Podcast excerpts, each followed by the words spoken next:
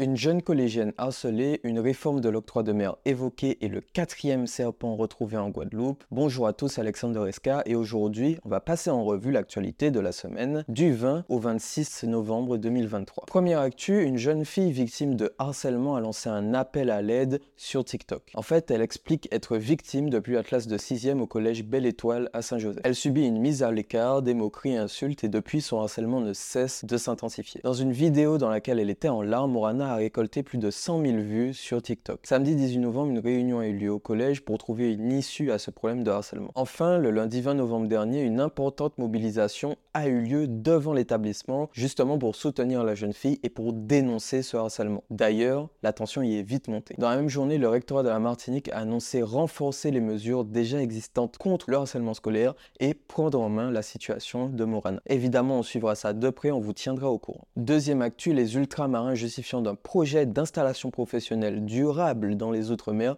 pourrait bientôt toucher une aide de l'État. Et oui, l'article 55 du projet de loi des finances 2024 qui avait provoqué l'indignation parmi les députés ultramarins a été abandonné et sera réécrit. Il prévoyait une aide pour, je cite, toute personne résidant en France métropolitaine justifiant d'un projet d'installation professionnelle durable dans les Outre-mer, ce qui du coup n'incluait pas exclusivement les ultramarins. De leur côté, les députés locaux ne croient pas tous à la réécriture de cet article. Ils avaient dénoncé une mesure décidée sans leur concertation, mais pour autant, ils avaient quand même souligné que ça partait d'une bonne intention. Troisième info, l'octroi de mer devrait être réformé, c'est ce qu'a assuré Philippe Vigier, le ministre délégué chargé des Outre-mer, en début de semaine. Durant la semaine s'est déroulé le congrès des maires et le comité interministériel des Outre-mer. Cette nouvelle réforme devrait d'ailleurs être façonnée avec les élus ultramarins. Et justement, cette volonté a été réaffirmée lors du bilan d'étape du SIOM qui a eu lieu le jeudi 23 et le vendredi 24 novembre dernier. Quatrième info, c'est un complément d'information. Les billets avancés pour Noël seront remboursés par la DOM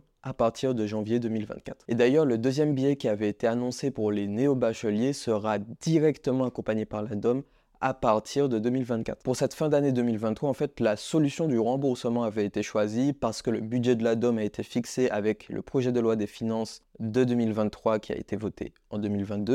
Et donc ce deuxième billet qui, lui, a été voté durant le SIOM il y a quelques mois n'était pas du tout prévu et donc inclus dans le budget. Cinquième info, c'est le retour des vedettes tropicales après 19 jours d'arrêt de service. Et donc c'est un service minimum qui a été instauré. Seules les rotations entre le bourg, la pointe du bout et Fort-de-France sont assurés. Donc les deux embarcadères débutent leur service à 5h45 et il y a des rotations toutes les 30 minutes pour la pointe du bout et toutes les 45 minutes pour le bourg des Trois Îles. Il n'y a que quelques navettes en service et retenez bien que seules 100 personnes pourront grimper dans chaque navette. C'est une situation assez compliquée pour les personnes qui ont l'habitude de prendre le bateau le matin puisque ça crée encore plus d'embouteillages, il y a plus de monde sur la route et d'autres qui n'ont pas de voiture optent parfois pour la solution des transports en commun par la route, c'est-à-dire les bus, ce qui rend le trajet jusqu'à 5 fois plus long. Sixième et dernière info de ce résumé, encore un serpent retrouvé en Guadeloupe. Un python albinos a été retrouvé par un habitant de la résidence Les Clos de Bougainville aux Abîmes vendredi dernier vers 23h. Il a été récupéré par un sapeur-pompier avant prise en charge par un agent de l'Office française de la biodiversité. Depuis que je vous fais le résumé des actus, c'est déjà le quatrième serpent retrouvé en Guadeloupe. Et voilà, c'est tout pour ce résumé de l'actualité. Je ne peux que vous remercier d'avoir suivi. Évidemment, n'hésitez pas à suivre les réseaux sociaux de Resca pour être au courant de toute l'actualité en continu et toute la semaine. On se retrouve la semaine prochaine pour un nouveau résumé des actus. D'ici là, portez-vous bien.